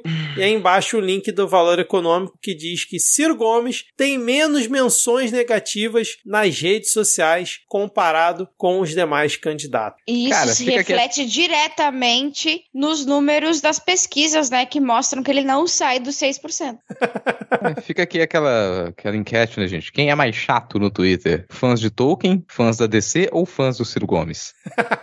Deixe sua resposta lá no arroba podcastmid, por favor. Um detalhe momentos até pra campanha do difíceis. Ciro, que o Ciro tá Pô, bom. posso fazer essa. Ô, Rodrigo, uma ideia. Vou fazer essa enquete aqui no perfil do Midcast agora. Vai lá. Qual. Manda. Qual. Repete por É, favor. Qual, fã, qual, é, qual fandom é mais chato no Twitter? Qual fandom é mais chato no Twitter? Quais são as opções? Tolkien. Tolkien, DC ou Ciro Gomes? É, completa aí, você ia comentar alguma coisa, eu acabei te cortando. Cara, eu Três que tipos de hater nós vamos atrair agora. tem, tem. Bom, tem campanhas já rolando em TV aberta, né? Vocês devem ter acompanhado os intervalos de horário nobre. Águia, o voo da águia. vi, eu vi um vídeo institucional do PDT. Não era uma campanha, entendeu? O, o Ciro Gomes não faria isso. Campanha antecipada. Era um É. vídeo institucional do PDT. Não, eu eu não sei até como é que tá as datas de liberação de campanha, mas o último que eu vi era realmente um vídeo de campanha. Diego, era um vídeo de campanha do Ciro falando, falando, olha, sei. a nossa proposta É ironia. É porque não, porque teve uns vídeos institucionais semana retrasada que era, era só o PDT, não falava de candidato, não falava disso e, e dava essa volta ali. Só que agora tem vídeo do próprio Ciro apresentando suas propostas, seu possível plano de, de governo, de campanha. E é constrangedor, já aviso todo mundo. Se você se deparar com, uma, com, a- com o rosto do Ciro ali no intervalo da novela, no intervalo do BBB, mute a sua televisão, porque você vai passar por uma situação constrangedora. Por exemplo, uma das propostas que ele fala é que no governo dele você teria as principais leis do país decididas por plebiscito. Né, Eu gostei da parte que ele fala que vai taxar é, grandes fortunas a partir de 20 bilhões, chocando todos os proprietários de Celta a partir do ano de 2007. Pois é, e cara. de Honda Bis também. Ah, mas carro usado valorizou agora, cara. Tá realmente, porra, tá, tá agora Eu tava comentando um, um amigo meu que ele comprou o carro dele por 50 mil e agora ele ainda consegue vender por 50 mil. É, o meu tá assim, eu comprei há seis anos atrás e tá o mesmo valor agora. E você dizendo que o Paulo Guedes não faz nada pela economia. Cara, você Mas- já pensou nessas é, em leis importantíssimas pra gente sendo colocadas pro plebiscito? Tipo, é, Mineração em terras indígenas. É, são interindígenas, mas isso aí talvez a gente até tivesse um resultado positivo ali. Mas se você pensar em pautas de costumes, por exemplo, que elas podem ser votadas para lei, a gente teria merda atrás de merda. Sem contar que, bom, a presidência da República não determina por canetada que as coisas vão ser decididas por plebiscito, não é assim que funciona. Então a gente ainda tem um congresso, ele tá lá, ele, ele ainda tem as suas prerrogativas e tudo mais, né? Mas tá ali, tá rolando. Tem, tem, já vi, acho que já vi alguns vídeos institucionais ali do, do PT, do PSDB também passando na, na televisão. Então a campanha, ela começou, não sei as datas exatas de, de a partir de quando que você pode colocar material explicitamente de algum candidato, mas o que a gente tem observado é isso. E a, a comunicação ali, tanto do, do Ciro quanto do PSDB, que foi o que eu vi passar mais vídeos, tá estacionada uns 6, 7, 8, talvez 10 anos atrás. Mas, Rodrigo, fica tranquilo, porque agora Ciro Gomes e demais candidatos podem decolar nas pesquisas, pois Rodrigo Pacheco comunicou ao seu partido, PSD, que ele não será mais candidato à presidência da República. E agora temos disputadíssimos o quê? Meio por cento, 0,3%. Inclusive, Eu queria. Disputadíssimos 10 votos, que vai provavelmente pro Ciro Gomes e que vai fazer ele finalmente sair do 6,5% pro 6,6%. Olha aí, eu queria lançar para a Ad Ferrer, que é jornalista aqui presente, um, um, um projeto de regulamentação do uso da palavra urgente. que a pessoa começa o tweet dizendo urgente. Rodrigo Pacheco comunica para. É, realmente. Não, não, Ah, não, o tweet começou com urgente, importante, em caixa alta, sabe? Eu já não leio o tweet. vamos, vamos, vamos usar igual a regra do, do IMDB, né, ô Rodrigo? Começou com urgente, considera que é o IMDB 9.8, já não assiste, já não É, lê. Pode realmente ser uma coisa urgente, pode ser uma exceção, mas assim como a regra do MDB, se é um, um filme acima de 5 e ele for realmente muito bom, é, você vai ouvir falar dele em outros canais. Você vai ter outras indicações que você deve assistir aquilo. A mesma coisa vale pro tweet urgente. Tem urgente em caixa alta em cima, pula, colega. O, o bom do Rodrigo explicar essa métrica do IMDB aqui nesse bloco, que muito, muito ouvinte não conhece, né? Porque muito ouvinte para o episódio quando chega ali nos salves e dicas culturais, agora tá sabendo dessa métrica aqui do Rodrigo. Muito bom. É, e agora, na, na coluna da Natuzaneri, que trouxe essa notícia, segundo ela, o caminho agora está aberto à candidatura de Eduardo Leite ao Planalto pelo PSD. Veja um sorriso no rosto de Ad Ferrer nesse exato momento. Não, eu estou sorrindo porque eu estava certa, né? Nunca é pela, pelas coisas boas, é sempre pelo prazer de estar correta, de, de ter feito uma previsão correta e de Nunca estar passa frio, pois coberto de razão todo tempo. completamente, assim. E Eu avisei que o Eduardo Leite ele ia dar um jeito de, de vir, ele não tem outra perspectiva, ele quer botar para o governo do estado quem ele botou para a prefeitura de Pelotas, que é a Paula Mascarenhas. E assim, pessoas que têm gaydar, analisem a Paula Mascarenhas. Eu juro para vocês, assim, ó, o, o radar fica muito doido, ele explode. Você quer dizer que ele quer implantar uma ditadura gaysista no estado do Rio Grande do Sul? Te juro. E agora. para, para o êxtase de tiozões de todas as idades? E, e caso, Os CTGs aqui explodindo já. e caso isso se confirme, a AD terá que votar entre Heinz e Onyx Lorenzoni, provavelmente no segundo turno, no Rio Grande do Sul, sem a presença de Eduardo Leite. Mas falando em presença, queridos amigos, André Janones, o, o a nossa aposta para crescimento nas pesquisas aqui, tuitou agora há pouco que agora é oficial. Não foi urgente, mas mudou um agora oficial. Em reunião com o Grupo Globo no dia de hoje, confirmei minha participação nos debates das eleições 2022. Lula, Bolsonaro e demais. Amarrem as calças que eu tô chegando com tudo. É isso Agora aí, a pergunta Eu fiquei- é. é, eu- desculpa, É. a minha pergunta é: isso é uma metáfora sexual?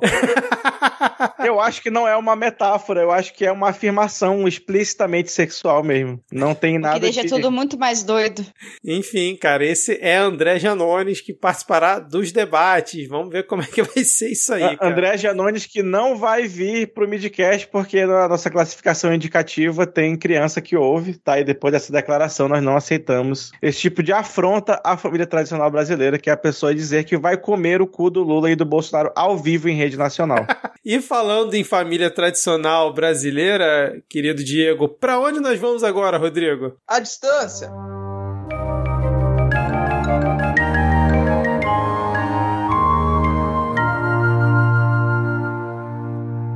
Começando aqui o nosso bloco, já faz algumas semanas, né, que a gente tá com a pauta, o ponto da pauta aqui com a distância, porque tá rolando uma guerra. Não sei se vocês ficaram sabendo, a gente já tá aqui com duas semanas de guerra, se não me engano, hoje é o 15º dia desse conflito, a invasão da Rússia à Ucrânia. A gente continua a ter muitas movimentações. Nessa semana teve algumas coisas que elas tocaram o cenário político brasileiro, por sinal, né? A gente vai discuti-las aqui também, mas antes da gente entrar nessa, nesses pontos que eles a- afetam a política brasileira, eu queria pedir para a passar para a gente um rápido resumo de quais novidades, quais movimentações a gente teve aí nessa última semana com relação ao conflito na Ucrânia. Ah, eu acho importante a gente destacar, antes da gente ah, falar sobre a Ucrânia especificamente, falar sobre um caso que foi, que aconteceu de um deputado que a gente, todo mundo acompanhou isso aí, mas acho importante destacar esse momento vergonha livre do MBL, em que o deputado estadual Mamãe falei, para começar já começa errado, porque até, até agora não ficou claro o que, que ele foi fazer na Ucrânia, mas ele fez alguns coquetéis Molotov que aparentemente uh, não era para ser feito e pelo que pelo que se levantou a suspeita é de que nem teria coquetéis Molotov naquele pub uh, em, que, em que eles estavam, que na verdade nem era dentro da Ucrânia, era na. Puta, como é que é o nome daquele país que tá Eslováquia, do lado lá? O... Eslováquia. Isso. Era na- Não, é. é- Acho é que era Eslo- Eslováquia. tava- Eslováquia. Eu acho que eles estavam na Slo, estavam na Slo. Ahn, e aí vazou um áudio. Sokovia. Eu não lembro se era, se era Slo ou se era Eslováquia. Mas tudo bem, eu acho que ele estava na Slo. Eles estavam na Slo. Que também não é a do BBB. Ahn, e aí vazou um áudio do menino Mamãe Falei falando que as mulheres de lá, as refugiadas, gostaria de destacar que estão em fila, que perderam tudo, ahn, são mais fáceis porque são pobres. E aí ele falou sobre o Renan, que é aquele que tem. que ele tá com um- uma calvície em médio avanço, mas tipo que nem a do, a do Vitor, assim. Só que é o pior tipo de calvo, é aquele calvo que ele não assume que ele tá ficando calvo, e aí ele bota os cabelos de trás pra frente, assim, e aí fica um negócio bizarro. E aí, não o suficiente, querem nos fazer acreditar que este semicalvo horroroso fazia turnê de loira no, no leste europeu, onde ele ia só pra pegar loira. E isso não tem nada a ver com turismo sexual. Aquelas, aquela- aqueles dois imbecis horríveis de feios não tem nada a ver com turismo sexual. Bom, ele se acovardou todo porque, gente, ser associado com turismo sexual não é qualquer coisa. Turismo sexual em período de guerra é crime de guerra. É um crime internacional. É um crime, eu acho que um dos piores crimes que uma pessoa pode cometer e que um deputado, que um político eleito já cometeu na história do Brasil. É isso, é exatamente isso, assim. Ele não, ele ser associado com esse tipo de coisa é manchar demais a imagem dele. E aí ele retirou a candidatura, se desfiliou do o Podemos desfiliou ele. Ele teve 12 pedidos de, de cassação. Ele saiu do MBL também, a lá Monark, para não estragar o projeto. O problema é que o projeto já nasceu errado e ainda assim o projeto permanece com o Renan, que é o cara que fez o Tour de Blonde, e tem vídeos dele falando no com o Monark no Flow, Ora, ora. dizendo, ora ora, dizendo que ele ia, que ele falava sueco e que ele ia só pra pegar gringa no leste europeu. E pelas falas do Arthur, Arthur Duval, eu, um cara é viciado nisso. E aí ele deu um chilique. Eu acho que seria interessante a gente botar um pedacinho do chiliquinho dele, que foi um chilique. Ah, mas coloca com a dublagem, gente. Porque a gente teve um trabalho de dublagem. A dublagem brasileira A versão ela correta. é patrimônio nacional. É, coloca, coloca a versão correta, o, o Vitor. É, tem a, tem a versão do, do Renan, né? Acho que vale botar a versão do Renan original. E na sequência a gente bota a versão da Vizedec maravilhosa pra vocês acompanharem aí. provavelmente vai ter a cassação do Arthur. Tô sendo bem honesto. E aí eu acho que assim, já passou. Beleza, olha só, Arthur fez merda, ele fez merda, tá? Beleza. Agora vocês têm que botar a mão na cabeça e falar o seguinte. É comparável um cara falar merda e ser caçado a um ladrão roubar teu dinheiro e não acontecer bosta nenhuma? Porque é baseado no teu, no teu medo. Na- na- no teu espanto com as declarações deles, os vagabundos estão se movimentando. E o Arthur vai perder o mandato. Foda-se! Foda-se as eleições. Eu tô cagando pras eleições. Porque eu não quero ir pra eleição num país de gente covarde. O Arthur, que lutou por vocês sozinho, quando estavam tentando passar aumento de imposto. Lembra dele? Ele tá sozinho agora. Sozinho precisando de ajuda porque vão caçar o mandato dele. E ele não vai poder se eleger por oito anos. Tá? Coloca a mão na cabeça, porque assim, cancelamento, ah, pesado, foi uma declaração merda, mas isso não é roubar! E ele tá sendo caçado! Porra! Acorda, caralho! A gente precisa começar a agir já! Já deu o luto, já deu, ai, olha só, desculpa, já deu! Vai deixar ele ser caçado? Amanhã é o Kim! Depois é o Rubinho! E depois vocês vão ter que votar na bosta desses filhos da puta todos! Caralho! Acorda, porra! E aí, beleza? Só, só falar aqui, pessoal, rapidinho, né? Ah, seguinte, cara, eu tava conversando com a galera, já recortem isso tal. É. hum, assim, provavelmente vai ter cassação do Arthur Chan. Tô sendo bem honesto. É, eu gravei vídeo agora nos seus canais, no Instagram e tal, saiu vídeo no canalzinho azul. Provavelmente Arthur Chan vai ser caçado, mantendo a, a situação atual. E aí eu acho que assim, já passou. Beleza, olha só, ele já fez caquinha, ele fez caquinha, tá? Beleza. Agora vocês têm que botar a mão na cabeça e falar o seguinte. É comparável o cara falar totô e ser caçado? Ao ladrão roubar o teu dinheiro e não acontecer coisa nenhuma? Porque baseado no teu, no teu medo, na, na- no teu espanto com as declarações deles, os vagabundos estão se movimentando. E o Arthur Chan vai perder o mandato. Eu volto a repetir. Então quer falar, ai que legal, o Rock governador comigo. Fofa sim! Fofa sim! Fofa assim azul! Tem carranco com azul! Porque o cabelo é pitico com vagem! Arthur Chan! Que lutou por vocês sozinho! hum, Quando estavam tentando passar o aumento no posto! Lembra dele? Ele tá sozinho agora! Sozinho precisando de ajuda porque vou caçar o mandato dele! E ele não vai poder se eleger por oito anos! Tá? Coloca a mão na cabeça, porque assim vai começar o rebolation, a pesão. Foi caquinha, mas não, isso não é roubar. E ele tá sendo casado! Bola! Acorda, pralho! A gente precisa começar a agir já! Já deu, Luto! Já deu! Ai, olha só, desculpa! Já deu! Vai deixar ele ser casado? Amanhã é o Kim Chan! Depois é o Rubinho! E depois vocês vão ter que botar nas costas e nas cebolas com coco! Com alho! Acorda, bola! Eu vou, mãe, a gente vai passar instruções aí. Sei lá,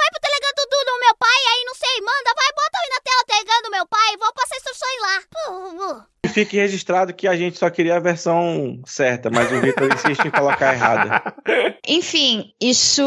Não sei se vocês querem comentar, porque isso foi dias antes do Dia Internacional da Mulher. E além dos áudios extremamente nojentos, porque a gente tá falando de mulheres em situação de extrema vulnerabilidade, ah, naquele mesmo dia houve as denúncias de que. Primeiras denúncias de tropas russas e ucranianas estuprando mulheres ah, durante essa guerra. Então, eu acho que isso fica um pouco pior para ele nessa situação. E não adianta, acho que não tem, não tem desculpa o que ele possa falar, se ele falou no privado, se ele não falou no privado. Ah, ele não deveria ter falado no início, no início de conversa, assim. Isso não é coisa que, que se fala em situação alguma, e muito menos você dizer que foi no momento de empolgação, porque se uma guerra, momentos de tristeza, morte, saudade, mágoa, ódio, te deixa empolgado, cara, pô, acho que nem terapia ia conseguir te salvar, velho. Porque você vê uma pessoa em estado de completo desespero. Eu vi uma entrevista hoje de uma menina da minha idade, tá? 28 anos. Tinha a casa dela, o apartamento dela, tinha finalmente conseguido sair das da casa dos pais, tinha finalmente conseguido alugar um apartamento pra ela, com o gato dela, com os amigos dela, a vida dela do jeito que ela sempre sonhou, lá no, no centro de Kiev, né? Que era uma zona extremamente jovem, hippie, ah, cultural e tudo mais.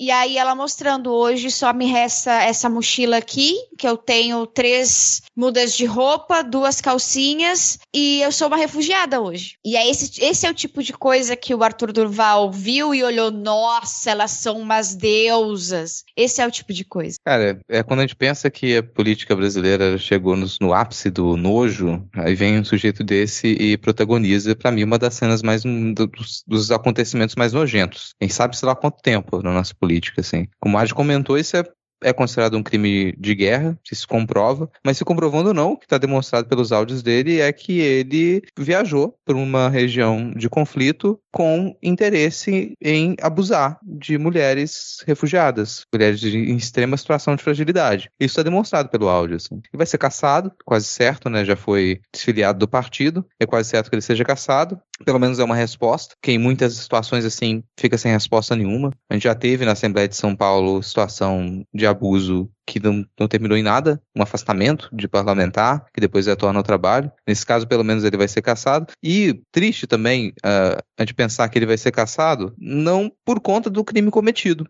porque se fosse um outro parlamentar que não é tão detestado quanto ele, que não tem apoio de ninguém, porque ele é uma figura tão risível, desprezível, que não consegue apoio nem dentre as pessoas mais conservadoras e de ultradireita, no, nas nossas câmaras, assembleias e no Congresso. Não tem apoio para um sujeito desse. Então ele vai ser caçado porque ele é essa, essa criatura patética. É por isso que ele vai ser, não exatamente pelo, pelo crime. Isso de certa maneira me deixa muito triste também. Então, mas tem uma resposta positiva que vai ser a cassação dele e a gente espera que não volte. Isso é só uma esperança, porque a gente sabe que muita gente que comete esse tipo de atrocidade, pouco tempo depois retorna. E parece que todo mundo esqueceu o que foi feito, o que aconteceu, quem foi afetado por que aquela pessoa fez, ele retorna. Mas nesse caso, como é alguém que não tem aderência nenhuma no cenário político, assim como boa parte das figuras do MBL, talvez não retorne, talvez desapareça. E vamos torcer para que isso afete também outras pessoas eleitas do MBL. Vamos torcer para que uma coisa dessas afete e caia o Kim Chan e caia o Rubinho e que a gente não tenha mais desse esse tipo de jovem da nova política da renovação que veio para somar na destruição. Espero que eles desapareçam, que a gente tenha espaço para quem conseguir realmente trabalhar publicamente. Não é o caso dele, né? E bom, será que depois que ele sabe qual a imagem que eu fiquei lembrando quando ele apareceu chorando chorando, fiquei lembrando do tapinha na cabeça que o Ciro deu pra ele, nele, uma vez assim. Porra, mas. As pessoas, coisas... nossa, cometeu uma violência contra ele porque deu um tapinha na cabeça. É. Um dos maiores acertos de Ciro Gomes nesses últimos tempos, cara. Assim, acho que vocês já falaram tudo possível sobre essa, esse nojo que foi essas, foram essas declarações. Inclusive, lá no perfil do Midcast, eu até evitei comentar sobre o assunto com medo, né, de no momento da raiva acabar recebendo algum processo aí, porque o MBL tem disso, né? Por porque, assim, o ódio foi, foi gigante ao escutar essa merda. E acho que o ponto que o Rodrigo falou é muito importante de que ele vai ser caçado por ser odiado pelos dois lados. Porque se fosse, por exemplo, aquele deputado que passou a mão na Isa Pena dentro da, do plenário, provavelmente ele não seria caçado. Ou algum outro específico, cara. Isso que eu acho que, que, que é o mais triste também. Não o mais triste, mas que é muito triste também nessa história toda, né? Que vai ser pelo, pelo histórico da coisa, de, de, de embate dele com outras pessoas, do que propriamente pela, pela essa ação nojenta, grotesca e criminosa que, que ele cometeu. E aí ainda tem na, nesse, nesse rolo todo a questão do dinheiro que eles arrecadaram, né? Que parece que eles só começaram a doar depois que a, que a merda estourou, e aí já parece que doaram acho que 200 mil para uma, uma associação cadê, da representação central ucraniano-brasileira. E é isso, cara. O Moro largou da mão deles também, fez uma nota logo em seguida que os áudios foram divulgados, disse que não divide palanque com esse tipo de gente, pressionou o Podemos, e aí no dia seguinte o, o Mamãe Falei apresentou a carta de desfiliação. E eu realmente tô no, com o Rodrigo de que esses oito anos, que ele vai ser caçado, já falaram que mais da metade da Assembleia demonstrou apoio à cassação, então é fato que isso vai acontecer. E deve ser rápido para poder ser antes do período eleitoral, né? mas eu acredito que oito anos é muito tempo para alguém do MBL tentar se manter relevante para depois voltar, sei lá, como vereador na cidade de São Paulo. Eu acredito que é, politicamente ele vai ser enterrado aí com essa cassação. Diego, algum comentário? Não, eu tava é, demorando para. eu só, eu só queria falar, Deus te ouça. É isso aí. É, que cara. Deus guie, que Deus guie. Mas, bom, terminamos esse, essa parte nojenta, acho que é a palavra aqui, e com as expectativas positivas de que esse sujeito ele não retorne para a política depois da cassação. A gente vai direto para pensar propriamente no conflito, no que, que tem acontecido nessa última semana, né? A cada dia acontece muita coisa. Antes já de começar a falar, queria ressaltar a cobertura brasileira desse conflito, fora a principal cobertura, a real cobertura dia a dia dia ponto a ponto, que é em Ad News, fora essa cobertura, a gente tem alguns canais menores de notícias, como a Globo, por exemplo, Jornal Nacional, Fantástico, que tem ali a sua audiência, né? Fazem um certo esforço para poder tentar produzir um material com um pouco de qualidade. E tem me chamado a atenção. Falham miseravelmente Falham nessa tentativa, infelizmente. Miseravelmente. Uma das falhas, Diego, é a nítida, nítida mensagem de que a Ucrânia é, sempre foi o maior exemplo de democracia bem-sucedida e de controle social positivo da, da sua sociedade, que não existiam conflitos. A Ucrânia era um campo de unicórnios antes da invasão russa.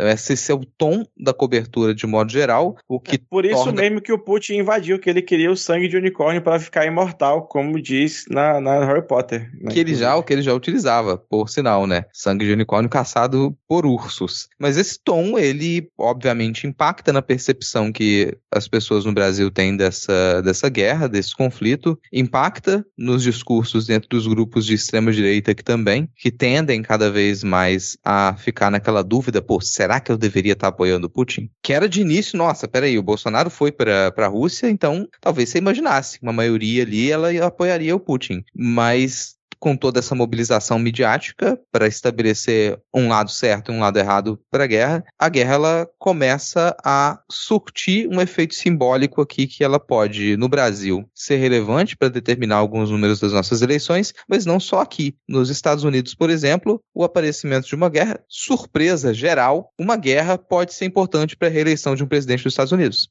E não só nos Estados Unidos, na França também, porque o Macron estava na pior, digamos assim, e desde que ele tentou, porque acredito que o eleitorado francês tenha visto como uma tentativa e até mesmo como respostas fortes do, do governo francês à invasão, mas ele tem, tem se salvado, assim, nas pesquisas, tem subido cada vez mais, que é o caso do Joe Biden também, que tem melhorado sua imagem. Mas isso é, digamos assim, uh, natural, entre aspas, de uma guerra. No momento que você tem guerra, você já está em um momento. A guerra é o ápice da polarização. A gente sempre fala em tá tudo polarizado, tá tudo polarizado, não sei o que, bibi, papapá, mas essa é a verdadeira polariza polarização. No momento em que um país invade outro ou um país ataca outro, isso joga a população mundial para dois extremos, né? Ao extremo de um lado ou do outro. Você defender um lado, você defender o outro, colocar um lado como mocinho e o outro lado como vilão. Isso em todas as guerras em que se presta atenção. Quem presta atenção toma acaba tomando lado, né? E no caso de uma guerra no meio da Europa, e isso a gente já viu vários jornalistas racistas tentando explicar o porquê que, porquê que se presta mais atenção numa guerra na Europa, e não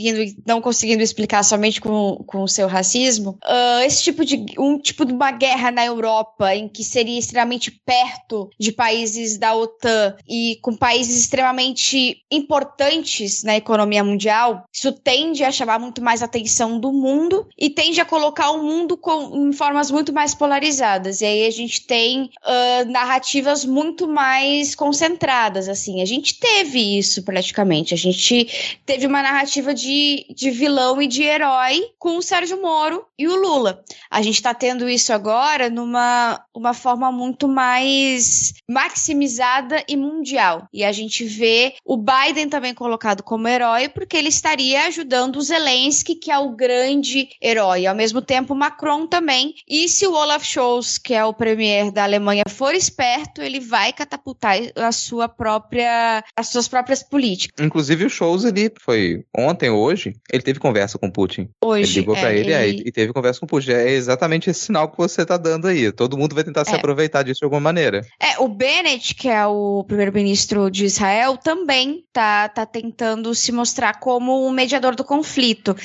Quem conseguir mediar esse conflito vai ser tido como herói. Não é só o Zelensky. Quem conseguir mediar vai ser tido como herói. Isso aí começa uma. E aí começa uma busca de, de líderes mundiais para tentar captar um pouquinho também de capital social, né? De capital eleitoral nessa situação. Além de, claro, e aí a gente tá falando de, de coisas muito mais densas, muito mais graves, talvez, quando a gente for analisar o armamento que estaria em, em jogo, que seria utilizado, né, nessa guerra e que está sendo utilizado. Hoje o Reino Unido diz que sim, foi utilizado bombas ah, termobáricas, que são bombas mais fracas do que as bombas nucleares, mas são tipo as bombas mais poderosas de- antes das bombas nucleares. E elas seriam proibidas também para o uso, né? E eles teriam usado isso em civis. Então a gente vê o tipo de arma utilizada sendo completamente diferente do que a gente vinha vendo ao longo do tempo. Agora, se houver uma resposta dos Estados Unidos, por exemplo, a gente vai ver esse tipo de, de armamento sendo utilizado ao lado de usinas nucleares. Nucleares das maiores usinas nucleares da Europa, que quem acabou ficando com essas usinas nucleares no desmembramento da União Soviética foi a Ucrânia. E aí a gente tem uma outra problemática, que era a problemática que todo mundo temia, que no momento em que as forças russas pegassem as duas maiores, mais importantes usinas nucleares da Ucrânia, que era Zaporizhia e Chernobyl, que ela pudesse desconectar essas usinas e que o mundo não soubesse o que está acontecendo nelas. Foi exatamente o que aconteceu, né? E hoje a gente teve também um blackout em Chernobyl e que não se sabe se os geradores conseguiram estão conseguindo dar conta do resfriamento ou não, porque não se tem nem dados móveis de celular lá. Então a gente não sabe a situação de Chernobyl no momento. Uh, Para exemplificar assim o que, o que é que acontece, praticamente todas as usinas nucleares do mundo são conectadas na Agência Internacional de Energia Atômica, que fica monitorando as radiações. E, inclusive, esses dados são públicos de radiação. Tem vários robôs que captam e que analisam, e tem vários sites que a gente pode ver ao vivo, assim, se uma radiação está aumentando, se não está, qual é o nível de radiação naquela usina nuclear. E elas foram desconectadas desse sistema de monitoramento. Sem energia elétrica, não tem a condição para resfriamento necessária, né? Sem resfriamento pode vazar radiação, sem dados móveis não se tem contato, e o que se sabe é que desde que a primeira usina, que foi a de Chernobyl, foi captada pelas forças russas, os funcionários têm, têm trabalhado 12 horas direto, sem intervalo e sem troca de efetivo. Né? Eles não podem sair da usina. Isso é perigoso, porque, né, trabalhadores cansados, etc e tal. Bom, com isso a gente teve algumas algumas negociações. A gente teve três rodadas de negociação que conseguiram fazer somente seis corredores humanitários, e mesmo assim, esses corredores humanitários que eram para durar 12 horas duravam meia hora, uma hora. E aí a Rússia acusando o batalhão de Azov, que é os nacionalistas neonazis que fazem parte do exército da Ucrânia, de usarem esses civis como escudo. E a Ucrânia acusa a Rússia de abrir fogo contra esses civis. O que se sabe, no entanto, é que tem civis realmente morrendo tentando escapar. Tem equipes de jornalistas sendo atacadas, como foi o caso da Sky News, que foi atacada em Kiev, e que o pessoal da Sky News acusa as forças armadas russas. E com essa, esse avanço cada vez maior da Rússia no território ucraniano, uh, não teve outra alternativa, o mundo ocidental não teve outra alternativa a não ser banir o petróleo. Os Estados Unidos foi o primeiro grande país a banir o petróleo russo, e aí teve uma movimentação, um plot twist interessante, que foi os Estados Unidos retomando as conversas com Maduro na Venezuela. E a gente pode imaginar o, o nosso querido Nicolás Maduro hoje com seu, fumando o seu grande charuto, olhando pela janela e pensando as voltas que a Terra plana dá, porque daqui a pouco Venezuela poderá ser um dos países mais ricos do mundo se continuar assim, porque vai vender pra e caralho. Venezuela aliada dos Estados Unidos, cara. Venezuela nunca fica deixou aqui, de ser. É, fica aqui o, a, o parênteses ali, nunca foi pela democracia. Guaidó chora no banho sozinho, pobrezinho.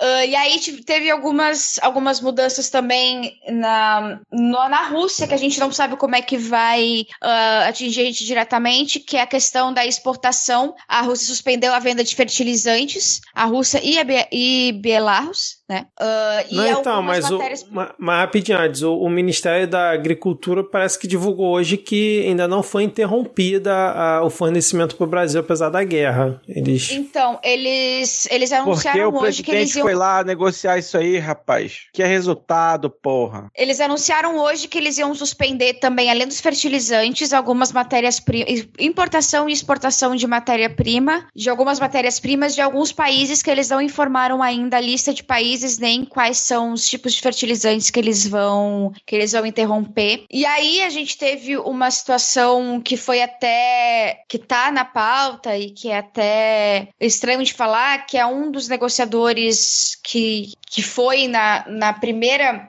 rodada de negociação na delegação da Ucrânia, ele apareceu morto, né? E aí um deputado, um congressista um, ucraniano conhecido, para fazer uma analogia, para explicar como eu expliquei pro, pro Vitor, ele é tipo o Alexandre Garcia, assim, do, dos ucranianos, disse que ele teria traído a Ucrânia e teria sido morto pelos, pelas próprias forças ucranianas. A Ucrânia só disse que ele foi morto em uma, em uma operação especial, mas sem, muito, sem muitos detalhes. Essa semana também a gente teve o primeiro, o primeiro avião da FAB que vai, foi finalmente buscar os brasileiros e levando também ajuda humanitária, pousando na Polônia, né, para buscar os brasileiros que conseguiram ir até a Polônia. E aí a gente teve também, em relação ao Brasil, o Jamil Chad deu uma exclusiva na na UOL, falando que o, o, a ordem do governo era de evitar o tema ou a evacuação também dos brasileiros para não melar o encontro de Jair Bolsonaro com Vladimir Putin. Uh, e durante esse encontro, né, uh, eles teriam discutido formas que o fertilizante não seria a venda de fertilizante não seria interrompida para o Brasil. Então a gente tem aí brasileiros eram cerca de 500 brasileiros na Ucrânia, brasileiros que sofreram para ultrapassar a fronteira, brasileiros que não conseguiam assistência da embaixada do Brasil na Ucrânia e eles tiveram a, tiveram a vida colocada em risco para que Bolsonaro pudesse fazer uma negociação com o novo amor da vida dele, que é Vladimir Putin. Não, isso é muito louco porque dias antes do Bolsonaro aparecer lá na Rússia, várias, vários países já estavam recomendando seus cidadãos saírem saírem da Rússia. E aí a embaixada esperou, né, o Bolsonaro ir para lá, voltar para aí sim recomendar, acho que foi no dia 19, que brasileiros que estivessem na, na região na região de Donetsk e eu esqueci o nome da, do, da outra região lá, saíssem da caso estivessem por lá. Então, não botando a Ucrânia como um todo. Aí depois que a guerra começou, que estourou, aí veio a embaixada tentando correr atrás do prejuízo e agora o Bolsonaro, inclusive, tentando é, ganhar politicamente com isso. Ele fez, publicou um vídeo ele fazendo uma chamada de vídeo direto com Carlos França, com os brasileiros dentro lá do, do K, K-30, né? É o K-30 o nome do, do avião brasileiro, né? E disse que vai receber os brasileiros lá no aeroporto de Brasília amanhã quando eles chegarem. Então, assim, ele vai tentar reverter essa merda toda que, que ele mesmo causou. Agora, eu queria fazer uma pergunta para vocês, aí, principalmente da pra AD, né? Que a gente estava falando aqui da cobertura da imprensa brasileira, que o Rodrigo comentou, concordo com ele. É, e a AD já disse semana passada muito bem que não tem herói na guerra, que não é pra gente ser sommelier de sofrimento, né? A gente já comentou também do barril de pólvora que a OTAN criou, né? Ali no, no entorno ali da Rússia, que o Putin é um cara de extrema direita, ao contrário do que disse Ana Maria Braga, né, que falou que, o, que era um governo ali comunista na Rússia. Mas, assim, não fica meio difícil para o cidadão comum, né, ver o tanto de bomba que está caindo na Ucrânia, agora bomba caindo na maternidade, civil morrendo tentando escapar na, na ponte, jornalista sendo atacado, quase 2 milhões de refugiados. Não fica realmente difícil não comprar a narrativa da imprensa de que a Rússia é a grande vilã sozinha da história toda e o Putin é um ditador sanguinário vendo as imagens? Com toda certeza. Eu não é também não é uma condenação, eu acho que quem tem que ter o sangue frio para poder não entrar nessa narrativa de, de herói e vilão é muito mais a imprensa do que o povo em si. A gente vai chegar, a gente vai botar a cara na TV e vai ver grávidas saindo uh, feridas de uma maternidade por causa de um bombardeio. Isso claramente dentro da opinião pública, e também pensando que nós somos ocidentais, por mais que a gente não seja incluído em muitas, muitos privilégios de sermos ocidentais, mas esse tipo de coisa nós somos ocidentais mesmo, nós somos nós temos muito essa essa coisa de que a guerra começou agora. E nisso Putin tem razão, a guerra não começou agora. A guerra começou desde o início lá em 2014 com as repúblicas de Donbass e a partir daí uma enorme negligência do próprio Ocidente de noticiar o que vinha acontecendo em Donbass. Mas é claro que não há nenhuma justificativa à invasão e ao que está acontecendo no território da Ucrânia. Né? Ele pode, eu posso, eu posso compreender dentro das teorias das relações internacionais qual é o lado dele, mas eu posso não, por eu estar compreendendo o lado dele, não quer dizer que eu apoio o lado dele. São coisas completamente diferentes. Perfeito.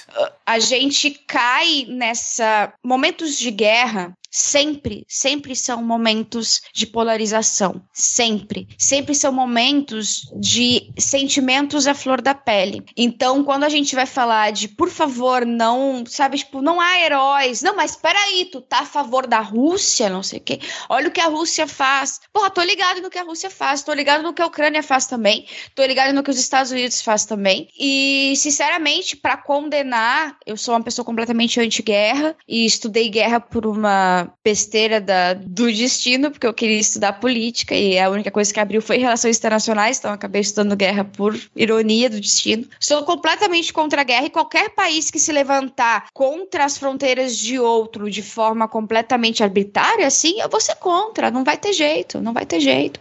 Só que entrar nessa mesma narrativa de é raso faz com que a pessoa que me escuta, a pessoa que tenha confiança no meu trabalho e no meu estudo, ela consiga ver, que, achar que é muito simples, que uma guerra é muito simples, que uma guerra você tem dois lados e é isso aí, quando na verdade você tem um bilhão de lados. Cada pessoa que está envolvida tem o seu lado que você pode compreender a partir de uma linha de raciocínio, mas a gente não pode bater palma para quem mata os outros, não, gente. Não tem. Perfeito, O símbolozinho fascista ainda, tomando conta. É. Não, você já foi foi muito elogiado no último episódio, com certeza vai ser novamente nesse aqui. Perfeito, perfeito.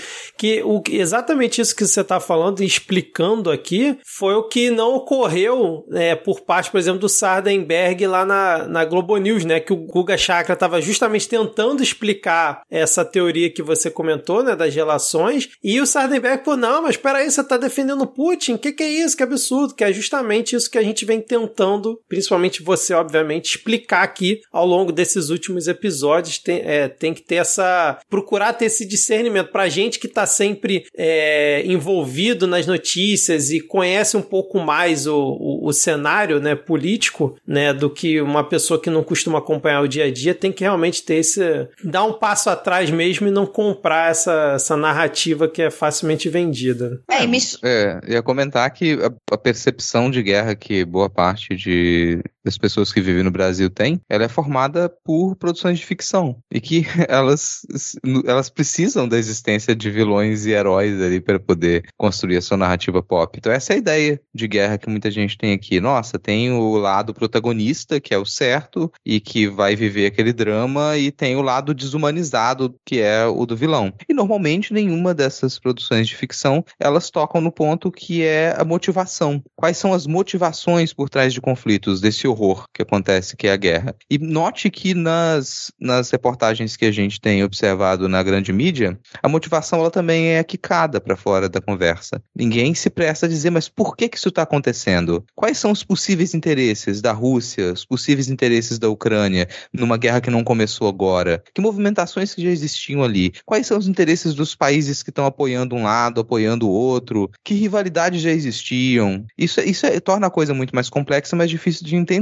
Então, como a Ad falou, em 2014 já teve anexação anexação da Crimeia pela, pela Rússia. Por que que naquela... Foi uma invasão também. A Rússia, ela invade o território ucraniano e anexa a Crimeia. Então foi uma invasão, mas ela não gerou o conflito que tem hoje. Por quê? Aí se você faz uma pergunta dessa, não é tão simples de responder. Naquele momento você tinha uma série de interesses em jogo, agora você tem outros interesses mais aqueles. É muito difícil de fazer esse tipo de jogo, de, de análise. E na hora que forem fazer esse tipo de análise, vão ter que colocar que sim, você tem uma situação diferente agora, porque a Ucrânia ela se aproximou muito mais da OTAN e ela já tinha interesse em entrar para a União Europeia. Aí a coisa começa a mudar de figura. E aí você vai ter que explicar o que, que era o cenário político da Ucrânia. E quando você explicar esse cenário, ele não vai parecer tão legal, tão atrativo, tão heróico assim, quanto a gente imaginaria. E aí você pega, mesmo dentro da, da. Bom, hoje no Brasil a gente tem uma alta rejeição ao presidente da República, que é um presidente de extrema-direita. E se você fizer essas conexões, você vai perceber que talvez essa alta rejeição que ele tem, tem aqui significasse também uma alta rejeição a princípios que eles regem e regeram a Ucrânia nos últimos anos, já há bastante tempo e que são princípios que também regem há 22 anos a Rússia. a coisa ela fica complexa demais para você fazer um VT de heróis e vilões com uma imagem, uma chamativa no Fantástico. Não vai dar para fazer isso. Ao mesmo tempo, eu vou colocar aqui um, um, uma autocontradição, vou colocar o contraditório sobre mim mesmo, porque, bom, não é fácil o trabalho de jornalista. Você tem ali que compilar uma série de informações e tem que conseguir passar uma mensagem explícita, nítida, dentro ou fora da, da política editorial daquele veículo. Então, no meio dessa complexidade toda, ou você colocaria 24 horas para tentar fazer com que você tenha uma análise contínua daquele conflito e, explicar todos esses mínimos detalhes, ou você não vai conseguir fechar sua programação diária da televisão. Então, jornalistas que nos escutam aqui, não estou condenando o seu trabalho, colega. Estou xingando a política editorial do seu veículo, mas não o seu trabalho individual, o sofrimento que você tem para compilar aquelas informações e colocar aquilo aquilo no ar todos os dias. Não é isso. É um trabalho complicado, sim, e a gente precisa manter uma, sempre o elogio para o jornalismo que a gente executa no Brasil. o problema não são as pessoas jornalistas. O problema que a gente tem forte aqui é política editorial de grandes meios e que simplifica um conflito extremamente complexo como esse. Ponto do que Ad comentou aqui agora, sim, a gente tem crimes de guerra que eles já estão demonstrados que aconteceram. A OMS veio a público essa semana para numerar. Olha, a gente tem pelo menos 18 confirmações de ataques ataques a postos de saúde, hospitais e ambulâncias, com mortos. Então tem crimes de guerra que isso é considerado crime de guerra. Tem crimes de guerra que eles já foram cometidos, já está demonstrado. Chega, e aí quando você chega nesse ponto, você fala, muito provavelmente aqueles crimes de guerra foram cometidos por ataque russo. É algo que tem que se pesar sim, nessa balança na hora de apresentar essa narrativa. Perfeito, é isso. Diego, algum comentário para a gente fechar aqui? Eu estou, neste momento, falando com os pés, porque com a mão estou batendo palmas para o brilhantismo dos colegas de bancada. Mas é só dizer que queria dizer que, além de, de todo é, tudo que foi dito, me incomoda muito você apresentar um lado como mocinho cheio de simbologia é, nazista e não pelo menos explicar ou citar ou mencionar. Tipo, na, na foto do ontem, do 8 de março, acho que da, da ONU, da OTAN, lá, né? da OTAN, as soldadas ucranianas com puta de um sol negro, assim, e, e, e tudo bem, e tudo bem. E isso eu acho que é, é uma das coisas que mais pega, assim, para mim. É foda. É, é isso, cara. Então vamos continuar acompanhando essa guerra que, pelo visto, tá longe de ter um cessar-fogo e de terminar, né, cara? É, enfim, vamos lá, vamos seguir aqui pro nosso salves e dicas culturais. Vamos fechar por aqui. Adi, você vai precisar sair agora, Adi? Só dá um tchau aqui, tem como dar um tchau? Falou, galera. Beijo, beijo, beijo. Boa noite. Falou, gente. Muito obrigada por ouvir. Valeu, Adi. Arrasou mais uma vez, Adi. Muito bem. Beijo, boa noite. A gente passa passa a sua dica cultural aqui. É só que antes da gente ir para os salves e dicas culturais, a enquete, Rodrigo, lá no perfil do Midcast, qual fandom é mais chato no Twitter? Por enquanto temos 72 votos com Ciro Gomes 75%, DC 15,3 e Tolkien 9,7. É a situação de momento aqui dessa nossa enquete. Vamos então aqui agora para os nossos salves e depois dicas culturais. Deixa eu começar por ela, Rodrigo. Rose Matos, que disse: Salve para mim, meus gatos que estão representados pela Jinx Oreo, Lisa. Caraca, Oreo é muito bom, cara. Lisa, Meg, Me Melon ou Melon, Mia, Sol, Leona e Mila. Lambeijos para toda a bancada. Um lambejo para você também, Rose. Leila Oliveira, queridíssima da Ilha das Profs, disse: Gente, eu estou carente e triste hoje. Não fica assim, Leila. Por motivos de Bolsonaro ainda é presidente. Por favor, me mandem salves aí. Tá certíssimo em estar triste aqui por Bolsonaro ainda ele está na presidência. Então, salve para você, Leila. Estamos aqui juntos nessa. Espero que esse episódio tenha aliviado um pouco essa situação. O arroba Jill disse: Aê! Manda abraço para mim, um salve pro gatinho. Pro, ga, pro gatinho meu? É isso mesmo? Mil. Um Mil? Pokémon mil. Pro gatinho mil. Então, mil. então salve aí, um abraço pra você, Drew Bidrup. E o, o Anzo, hashtag 8, hashtag 24, disse, não é meu aniversário, nenhum de vocês, acredito eu, mas estão todos de parabéns, muito obrigado aí, hashtag 8, hashtag 24, parabéns pra você também. Parabéns pra todo mundo. E eu não vi o término do jogo, mas a Lê Riso tá dizendo aqui: Oiê, miguxos. Tô aqui assistindo meu Fluminense, que acabou de fazer gol, e quero um salve pro meu filho lindo que se chama Frederico, coração roxo, coração verde, saudações tricolores. Então aí, ó, um salve pro Frederico lindo. Atualizando aqui, Rodrigo, Fluminense 3 a 1 final de jogo aqui, em cima do Olímpia. Parabéns aí também. Eu fico todo mundo de parabéns. Parabéns pra Lelê que terminou o dia com um filho lindo e um time campeão do jogo. Eu não sei como é que se fala. Esse é o jogo. Isso aí. Ah, Denis Almeida disse: quase não deu tempo, deu tempo sim. Mas quero um salve pra gata Titânia, ou Titi, ou Titanic, como eu gosto de chamá-la. Bebezinho da casa. Então fica aí o salve pra gata Titanic. Gilberto Sassi disse: manda um beijo pros sindicalistas do movimento Luta de Classes da Bahia. Um salve aí pros sindicalistas do movimento de classes. Movimento Luta de Classes da Bahia. É o meu aniversário, gostaria que Vossas Excelências cantassem um parabéns. Não sei por que, que as pessoas gostam disso. Não, eu realmente eu não, eu não entendo. Eu não entendo. Se eu fosse ouvinte do podcast, isso ia começar, eu pulava. Mas as pessoas gostam, né? Cada um com seus estranhos fetiches. Então vamos lá. 3, 2, 1. Parabéns pra você nessa data Parabéns. querida pro Gilberto Parabéns. Sassi. Parabéns pra você Parabéns, na lavoura da Parabéns, parabéns, parabéns, amizade. parabéns, parabéns, parabéns, parabéns, parabéns, parabéns, Na lavoura. parabéns, parabéns, parabéns, na lavoura da amizade. É a lavoura da amizade. Rafael Lobate disse salve pra toda a bancada, em especial pra Ad pelo trabalho fodalístico na cobertura, que cheguei muito tarde na semana passada pra dar. Na cobertura da guerra, no caso, né? Espero que o Vladimir não me veja chamando a guerra de guerra. Seguindo aqui, a Ju Marins disse: Oiê, eu quero beijocas e parabéns pro meu squad: Rodrigo, Camila, Matheus, Yasmin, Daniel, Cadu, Vitória, Chico, Tonho, Zé, Micaela, Rafaela de Bragança, de Orleans e Bourbon.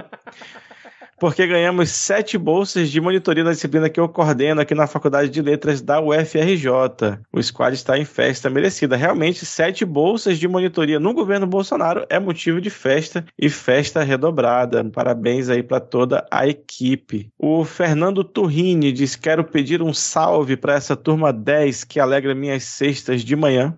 Um salve, Fernando. E o Davi Denner disse: Meu aniversário foi no último sábado, esqueci de falar antes. Então vamos de parabéns de novo. Acho que é isso que ele quer, não sei. né? Eu É, entendi. né? não que deu, é não deixou É. muito explícito. É, mas a gente dá assim mesmo, né? Vamos, vamos lá. em 3, Vamos lá, tá bom. 2, 1. Parabéns. Parabéns Para você. Parabéns. Parabéns. Parabéns. Parabéns, bem, bem, bem, parabéns. Parabéns, bem, bem, bem, bem, bem, bem, parabéns. Parabéns. Parabéns. Ai, meu Deus. O que eu tô fazendo? É mais uma daquelas coisas que começou to- totalmente sem querer e sei lá por que os ouvintes gostam, né, cara? Continuem pedindo parabéns, por favor. Deixa eu dar a minha indicação aqui dessa semana, uma série que eu já assisti, acho que os quatro primeiros episódios da primeira temporada. Atualmente tem três temporadas no Netflix, que é a série Expresso do Amanhã. Eu não sei qual é o nome em inglês e também não me importa. Que é uma série um futuro distópico, onde a Terra congelou e os últimos sobreviventes vivem em um trem que viaja pelo mundo e eles se esforçam para manter uma complexa coexistência a bordo. E cara, eu tô achando excelente. Não sei se vocês já assistiram essa série. Cara, eu assisti o filme, que é até daqui do Bong Joon-woo, ganhador do Oscar lá, se não me engano. O filme eu assisti. Tem quadrinho também, eu não, não li os quadrinhos. E a série tá salvo lá pra um dia assistir. Eu tô esperando ela acabar. É uma, uma boa Que é ação. o jeito certo de assistir É. a série, né? Exatamente, cara. Mas, cara, tô gostando bastante. Então fica aqui essa recomendação essa semana. Já que Ad Ferrer não está aqui, eu vou assumir aí a bandeira do movimento emo e vou indicar aí mais um episódio do Grito de Liberdade que já está disponível. Aí a, a parte 4 com o Sebastian Lima. Se você não está assistindo, você deveria ficar triste e chorar. né? Então vá lá e confira o documentemo, ou, ou seja lá o nome que você queira dar. E aproveitando, vou trazer aqui, é, quero agradecer a esse grande artista, o, o- um belga, Stromae, que ele me ouviu mês passado, eu tava reclamando que ele não lançava um álbum nunca mais, aí ele pegou e fez um álbum assim rapidinho em um mês e lançou só porque eu tava pedindo, né? Então lançou aí o álbum Multitude, depois de oito anos sem lançar nada. Tá muito bom o álbum, tem inclusive referências ao glorioso funk carioca, que eu peguei na, na- no ato assim de ouvindo a música, aí mandei pra um-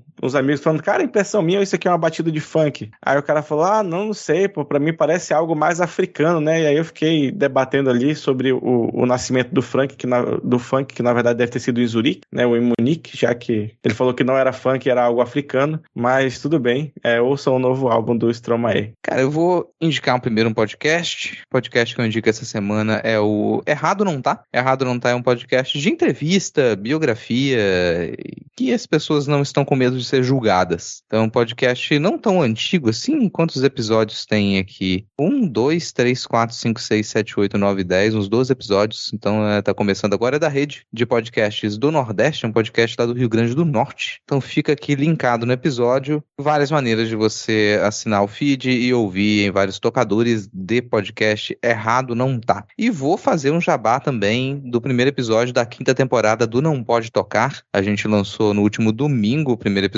da nossa quinta temporada, um ensaio Arte em Tempos de Catástrofe, falando sobre relação de arte, cultura e mudanças climáticas. Um episódio que ficou muito bom. A gente está tendo uma boa resposta de quem nos escuta. O pessoal está gostando muito desse, desse ensaio. Tem bastante referência, uma reflexão mais aprofundada ali sobre qual, qual é o papel de produções culturais no meio de tanta catástrofe que a gente tem acompanhado aí nesses últimos anos de modo mais incisivo. Acho que essas são as minhas indicações. Fechou. Que escutem não pode tocar, gente. Sigam a gente lá no Twinto e no Instagram, arroba não pode tocar, sempre com o D de pode no mudo. Vou ficar muito feliz se vocês chegarem por lá. Pô, tava com saudade de você indicar o Não Pode Tocar aqui, cara. Escutem Não Pode Tocar, que realmente é uma belíssima produção de Rodrigo e companhia. Bom, é isso. Fechamos aqui esse, esse nosso episódio. Obrigado, ouvinte, que ficou até tarde, ou sei lá, até o final, né? Obrigado, ouvinte, que ficou até o final ouvindo a gente mais essa semana. E valeu, Rodrigo, valeu, Diego, valeu, Ad, que já saiu, mas abrilhantou demais esse episódio. E até a próxima semana. Tchau, tchau. Valeu! Valeu! Falou! Tchau.